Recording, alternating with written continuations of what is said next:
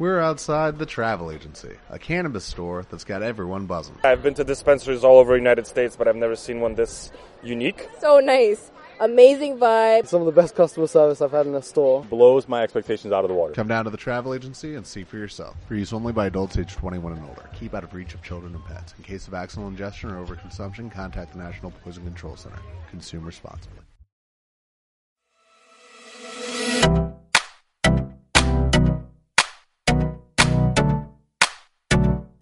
Muy buenos días, nos encontramos aquí en Radio ULA. Estamos transmitiendo desde la Universidad Latinoamericana Campus Valle y estamos aquí en la zona. Yo soy Naomi y me encuentro con mi compañera Aline.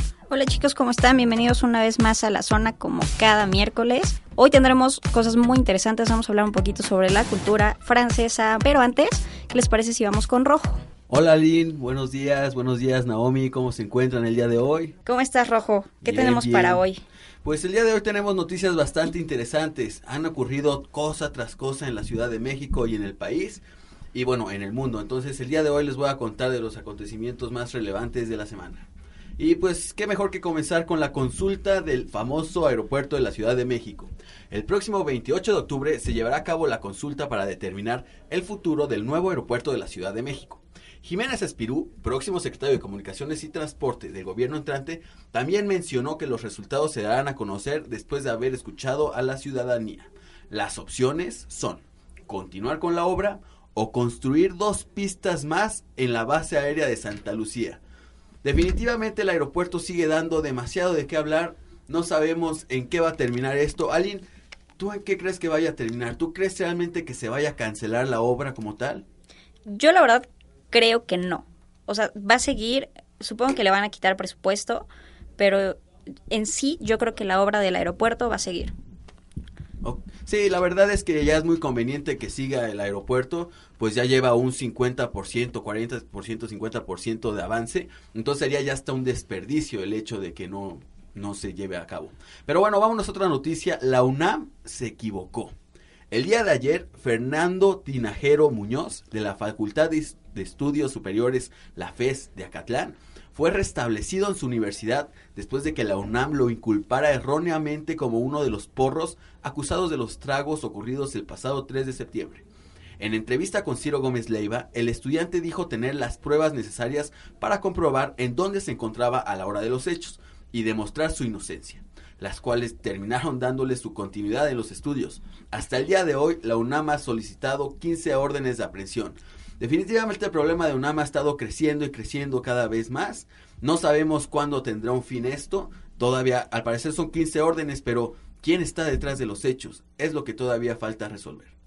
Y como noticia internacional, vámonos a Brasil. Y es que la noticia es que Lula ya no.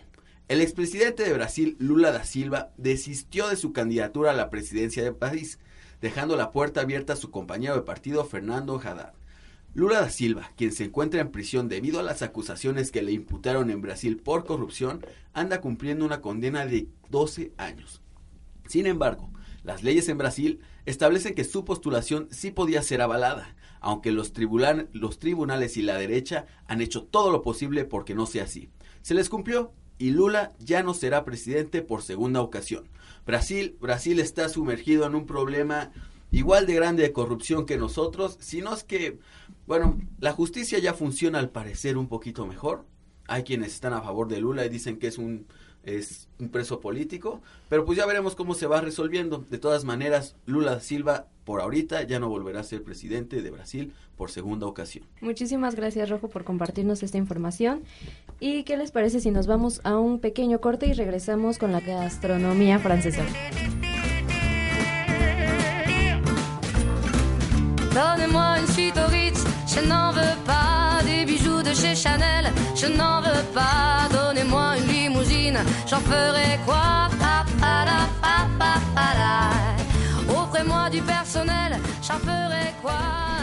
Y estamos de regreso aquí en la zona. Recordemos que estamos transmitiendo desde la Universidad Latinoamericana Campus Valle.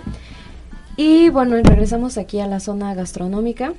El día de hoy vamos a hablar un poquito de la gastronomía francesa. Y bueno, te cuento, Aline, que la gastronomía francesa, su desarrollo se remonta a la Edad Media, donde los franceses empezaron a, pues, querer desarrollar platillos más elaborados. En esta época, los banquetes que se servían terminaban con un platillo que se llamaba issue de table, que es lo que ahora conocemos como el postre. Em, Guillaume Tigel, soy muy mala con el francés, em, es como el que comienza a darle más importancia a la gastronomía. Su obra Le Viandier es como el primer libro de recetas de, en Francia, ¿no? El primero, el que empieza como a poner ya las recetas en papel. Y en el antiguo régimen, esto ya es después, se va incorporando los productos que vienen de este lado del mundo, o sea, de América. Y bueno, se incorporan, no sé, las alubias y todo esto que se van ah, agregando a las, a las salsas. ¿Qué te parece? Como que los franceses quieren hacer todo siempre en grande, ¿no? O sea, todo muy bonito, gourmet, como decimos ahora, ¿no? Claro que sí. Pues es que son muy elegantes, ¿no? Entonces se tiene que transmitir también en la comida, en la música, en todo lo que viene de ellos. ¿Has probado alguna vez comida francesa, amiga? Eh, le croissant. pues no, no que yo recuerde, realmente no. O sea, eso de comer caracoles y cosas así, la verdad, me da como kiki, entonces, Como Kiki. pues no, no, no se me antoja mucho. A mí tampoco se me antoja, pero me imagino que la textura debe ser como la de los cueritos y esas cosas. Seguramente. ¿sabes? A mí no me gusta ese, ese rollo. Mira, yo cuerito sí, pero en un buen chicharrón. O sea, así solito y no sé. Pero bueno, ya sabemos que el alcohol lo pasa todo y los franceses todo se lo toman co- o pues sí, con ya con vinito. vino nada, nada cuesta. Exactamente. y bueno, te sigo contando que ya en el siglo XVII se sientan las bases del auge culinario francés como lo conocemos ahora. Y bueno, el padre de este cambio es Fra- François Pierre Lavergne.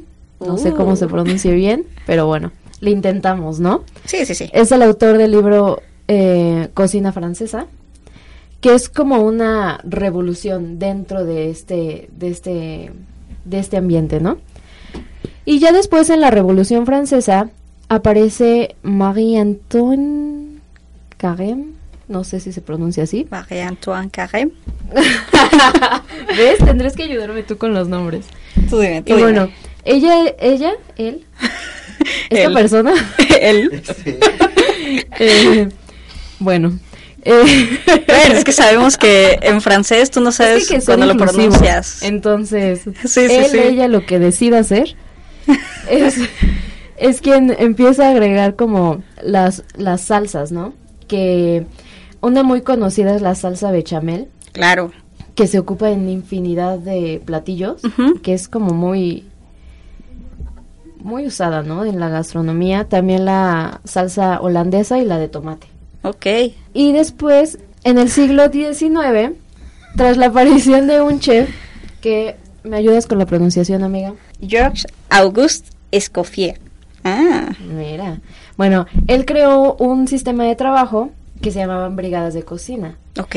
Entonces, esto consiste en que no un chef prepara el platillo, sino el platillo es preparado por varias personas que se especializan en tal cosa, ¿sabes? O sea, si es, no sé, digamos una pasta, alguien se especializa en que la pasta esté como en su punto y alguien más se especializa en que la salsa esté como lo más delicioso y alguien más como en los toppings y así. Entonces, es esto es lo que como que distingue más a esta cocina, que es como un trabajo en equipo, no es de una sola persona. Y está perfecto porque ahí sí tienes lo mejor de ambos mundos, ¿no? De todo. Uno te da algo bueno, el otro te da algo bueno y así y llegas a un producto de excelencia. Así es. Y bueno, te cuento un poquito sobre el orden de los platos que se van sirviendo, o sea, ves que hay como menús de ocho tiempos y así. Pues Sí, es sí. algo parecido. Pero bueno, el almuerzo francés empieza con el aperitivo, que son vinos, dulces, cócteles, canapés, frutos secos, shalala, ¿no? Suena Como bien, suena bien. a- Para abrir el apetito. Deberían traernos un vinito Un de su vinito. producción. Y bueno, sigue la entrada, que son las ensaladas, sopas, eh, verduras crudas y. Ujú. Después sigue el plato principal o plato de resistencia. Esto suena Ok. muy apropiado, ¿no? Como Seguramente. Lo fuerte. Y bueno, aquí viene carne, pescado, también pueden ser arroces, pasta, legumbres, todo este rollo. Ok. Y posteriormente sigue el fromage, que es entre el plato principal y el postre, como para limpiar el paladar. Ok, suena bien. Y se compone de una selección de quesos Claro, porque los franceses y los quesos son lo mismo. y el vino. Ah, y el vino, sí, sí, sí. Y bueno, ya para finalizar estamos con el postre, el cual puede ser como fruta nada más o fruta con yogurt o algo como más elaborado, un dulce más elaborado. Y generalmente se cierra la comida con café o una copa de licor. ¿Qué Suena bien. parece? Me gusta, me gusta. Digo, nosotros no pasamos de sopa, guisado y postre, y a veces ni postre comemos, pero, pero los franceses tienen buen estómago. Sí, siento que la cultura de aquel lado del mundo, o sea, en Europa es como la cultura gastronómica, claro. Sí, sí. Es muy como de compartir, ¿sabes? Claro. Como de es un tiempo de para ellos que pues está justamente elaborado para disfrutarse, para es un deleite, no solo es comer. Sí, claro, y se toman su tiempo, ¿no? Y cada parte debe llevar su momento de degustación. ¿Tú qué opinas, Rojito? A mí me parece interesante conocer más sobre la comida que nos rodea, porque esta comida está muy metida en nuestra cultura también, ¿no? O sea, digo, nosotros hacemos cuernitos con mole. Y ya se siempre, siempre, lo, siempre lo adaptamos, siempre lo adaptamos a lo nuestro.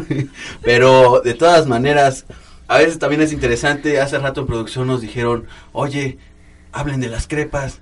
Y es así de, ah, sí, las crepas son francesas. Entonces, bastante bien, bastante buena información la que están recibiendo público para que sepan qué están comiendo la próxima y de dónde es. Sí, porque no solamente, o sea, damos por sentado que las crepas son francesas y decimos, no, es que pues nosotros hacemos crepas poblanas, pero pues realmente si vas allá, pues, seguramente las vas a escoger, ajá, las vas a encontrar en cualquier parte, ¿no? Sí, y pues aquí ya sabes, ¿no? Hacemos como un desastre con todo. Eh. Un desastre a veces muy rico, a veces Muy no bueno. tanto. Pero pues sí, encontramos aquí una variedad pues de estos platillos que tienen sus raíces en Francia y que además es algo que también pasa mucho aquí en México, o sea, y más en la ciudad, no es como que solo somos mexicanos o chilangos, hay muchas culturas aquí y hay miles de restaurantes franceses Claro. en los que, pues sí, tal vez no es como, no te vas a ver tan rico como si lo comieras en Francia, pero obviamente puedes acercarte un poquito a eso, ¿no? O además creo que incluso nos sabe mejor porque precisamente está hecho con nuestros ingredientes, con lo que estamos acostumbrados. El ponerle chile a todo, eso hace que, que nos guste, ¿no? Yo creo que si vamos allá y de repente probamos una crepa, vas a decir, no inventes, le falta la salsa verde o lo que sea, ¿no? Entonces sí, Tráigame unos chilitos toreados. ándale, justo. Sí, yo creo que es parte de, pues, comer un poquito de todo y, pues, pensar en que no, no solamente la comida mexicana es lo bueno, hay que conocer un poquito de más, ¿no? Claro que sí. ¿Qué más quieres opinar, Rojito? Pues nada más decir que, pues al igual que la comida mexicana, Francia tiene, es de los pocos países que su comida es patrimonio cultural de la humanidad. Entonces, algo tiene de importante su comida. Y pues, adelante, vayan a probarlo. Ya les dimos aquí una larga lista de lo que pueden consumir. Y pues, yo también quisiera ser, encerrado aquí. Y bueno, pues muchísimas gracias por habernos escuchado en esta sección. Recuerden que nos pueden encontrar en Instagram y Facebook como La Zona ULA. Estamos transmitiendo desde la Universidad Latinoamericana Campus Valle. Y pues, ¿qué les parece si nos vamos a otro cortecito y regresamos?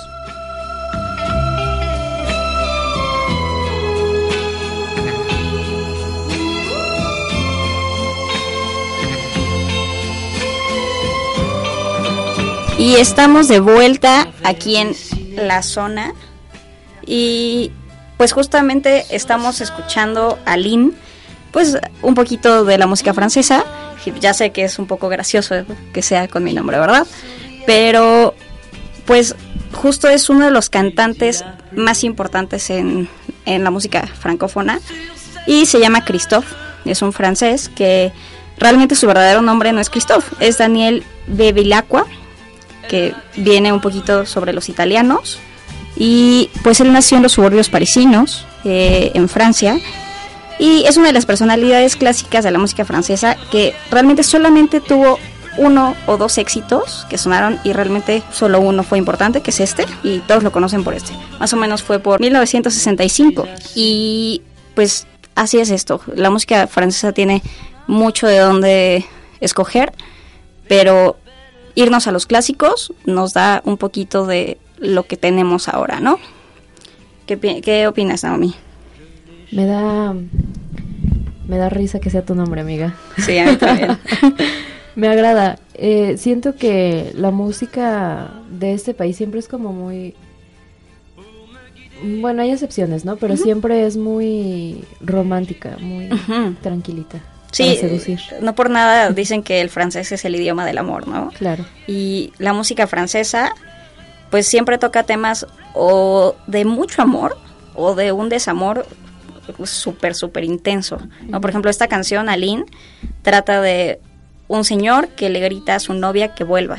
O sea, que le grita, Aline, vuelve, y él llora, y él grita, y él sufre. Berrea. Exactamente. Y justo lo dice en la canción. Y entonces quiere que la chica vuelva, pero pues no vuelve, ¿no? Y sufre, y sufre, y sufre. Obviamente, pues mis papás no pensaron mucho en el significado de la canción, ¿verdad? Pero sí, justo es eso. No sé, ¿qué piensas, Rojito? A, a mí me gusta mucho la música francesa, sobre todo por el lenguaje. El lenguaje me parece bastante especial a comparación de otros idiomas. O sea, no es lo mismo escuchar francés que alemán, ¿no? Claro. El alemán es más recto, más, más, más cuadrado. Aquí se siente incluso el sentimiento de las personas. Incluso cuando hablas con un francés o cuando alguien te habla en francés, escuchas su, su sentir cuando te está mencionando cada cosa de la que dice y tú así de qué exagerado eres, ¿no? Al hablar, pero no así tanto los franceses como, bueno, ya sin meternos otras culturas, los italianos, yo siento que son muy apasionados. Y bueno, el, el lenguaje español también, son lenguas romances las tres. Exacto. Entonces están totalmente vinculados y me parecen bastante especiales. Exactamente. Y pues bueno, tenemos otra cantante francesa que pues todos conocemos, que es Edith Piaf, que todos conocemos La Vie en Rouge y pues ella se convirtió en un icono parisino así de la década de los 50. Todos sabían de Edith Piaf, todos conocían así como actriz, como cantante, como modelo, o sea, todos hablaban de ella, ¿no? Y este ella inspiró a muchísimos compositores y fue mentora de jóvenes artistas que pues hasta la fecha escuchamos, ¿no? Y bueno, destacó como actriz en el cine, en el teatro, en películas, ya sabemos todo eso y pues todos conocemos su, canción emblemática, entonces pues vamos a escuchar un cachito de ella, ¿no?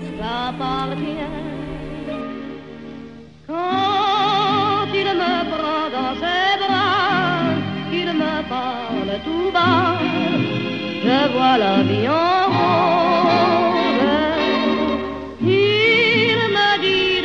Y bueno, sabemos que esta canción nos lleva a pensar en películas, no sé, como Ratatouille. Y pues te lleva un poquito a acordarte de escenas de películas o a pensar incluso en tu vida amorosa. Dices, sí, este puede ser mi soundtrack, ¿no? Y Sí, siento que esta, pel- esta película, esta canción, siempre que la escuches, te va a llevar a Francia. O sea, escuchas la canción y ya estás pensando en la Torre Eiffel, claro. ¿sabes? O sea, a mí me recuerda muchísimo a Ratatouille, pero se ha ocupado en una infinidad de, de películas, ¿no? Sí, sí, sí. Eh, ¿Tú a qué te lleva rojo? Ah, no, pues yo recuerdo la película de Salvando al Soldado Ryan, ¿la han visto? Sí, sí, sí. Sí, esa no es muy romántica, ¿verdad?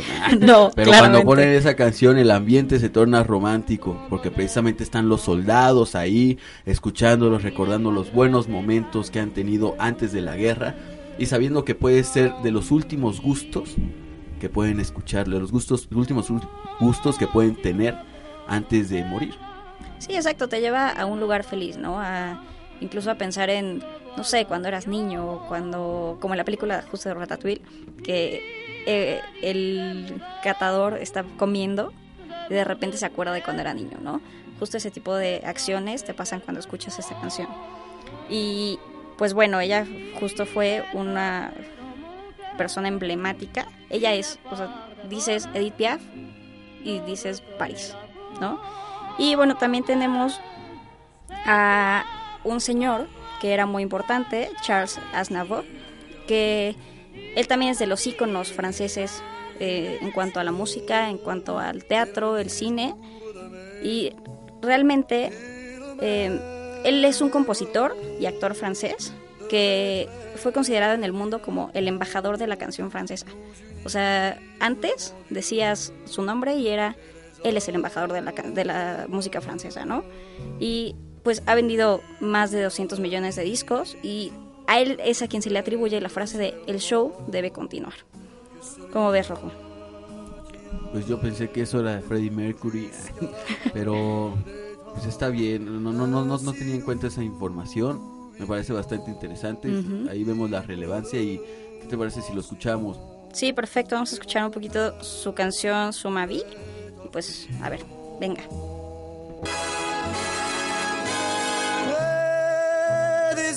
Orgues qui chantaient face à Dieu qui priait. Heureux, je t'attendais.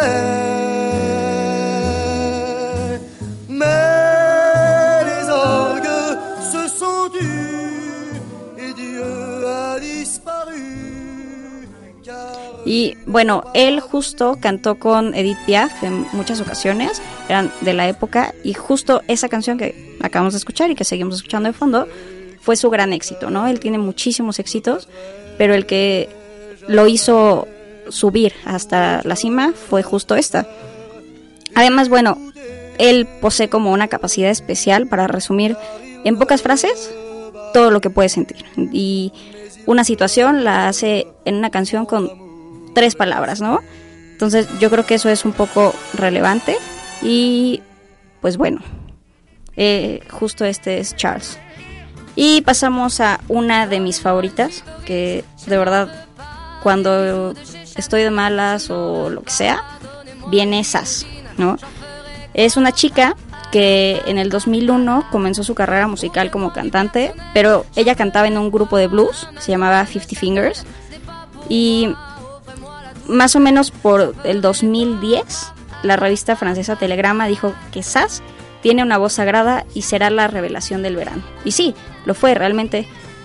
En un momento no era conocida y después ya era todo un boom en Francia y vendía boletos así por cientos en, en todo el mundo, ¿no?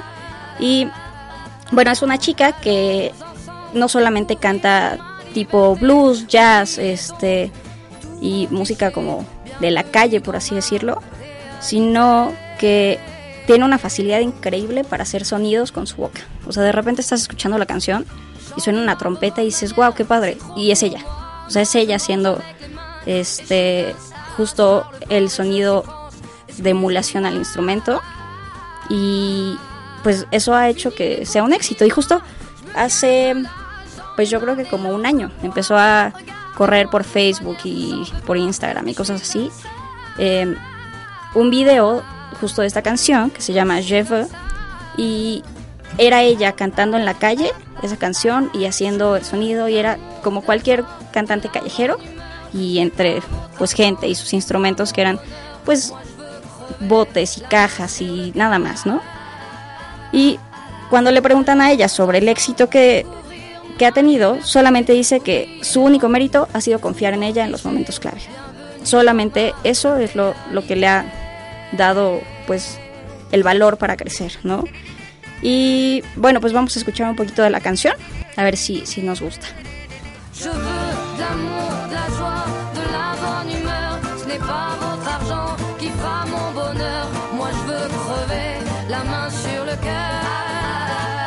Y bueno, esto fue Sass, que además no solamente tiene esta canción, que es como su gran éxito, ha cantado también con Pablo Alborán, canta en español. Ella dice que según ella en otra vida fue una prostituta española cantando en un cabaret, que por eso tiene como esa alma, ¿no?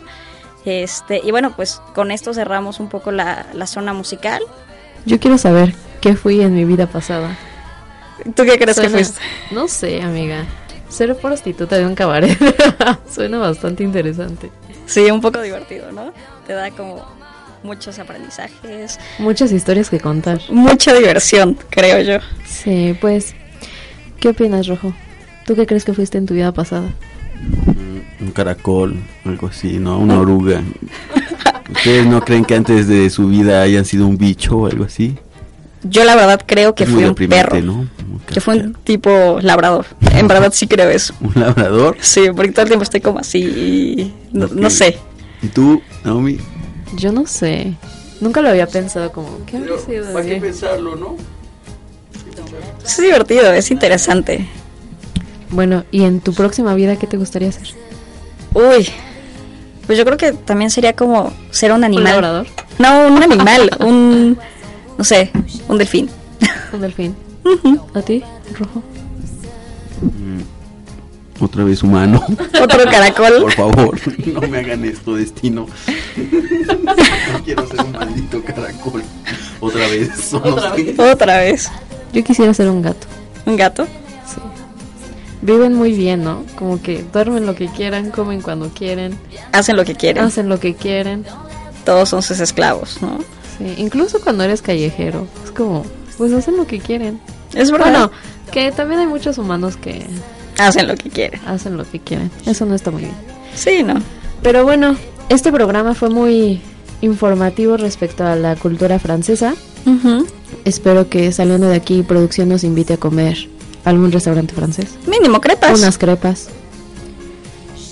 Eh, Y pues a seguir escuchando música de otros países, ¿no? No solo para, pues para, para disfrutar, sino también como para ampliar nuestro, nuestra biblioteca. Sí, yo creo que es importante salir un poquito de, de lo que conocemos. Y, Del perreque. Exactamente. Y decir, Sí. ok, hay algo más allá, aunque tal vez no me guste, vamos a probarlo. Y seguramente te va a gustar, porque hay de todo tipo de géneros, de todo tipo de comidas, de todo tipo. Entonces, siempre vas a encontrar algo que te guste.